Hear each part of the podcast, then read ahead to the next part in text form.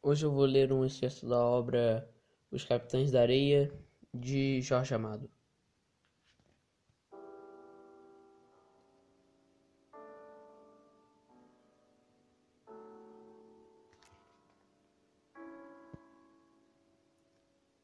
Muita gente o tinha odiado, e ele odiara a todos. Apanhara na polícia, um homem ria quando surravam. Para ele, este é o homem que corre em sua perseguição na figura dos guardas. Se o levarem, o homem rirá de novo. Não o levarão.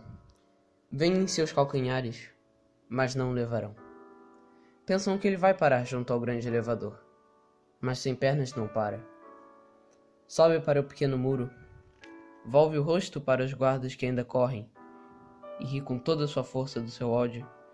Depois cospe na cara de um que se aproxima estendendo os seus braços e se atira de costas no espaço, como se fosse um trapezista do circo. A praça toda fica em suspenso por um momento. Se jogou, diz uma mulher, e desmaia. Sem pernas se rebenta na montanha, como um trapezista de circo que não tivesse alcançado outro trapézio, e seu cachorro late entre as grades do muro.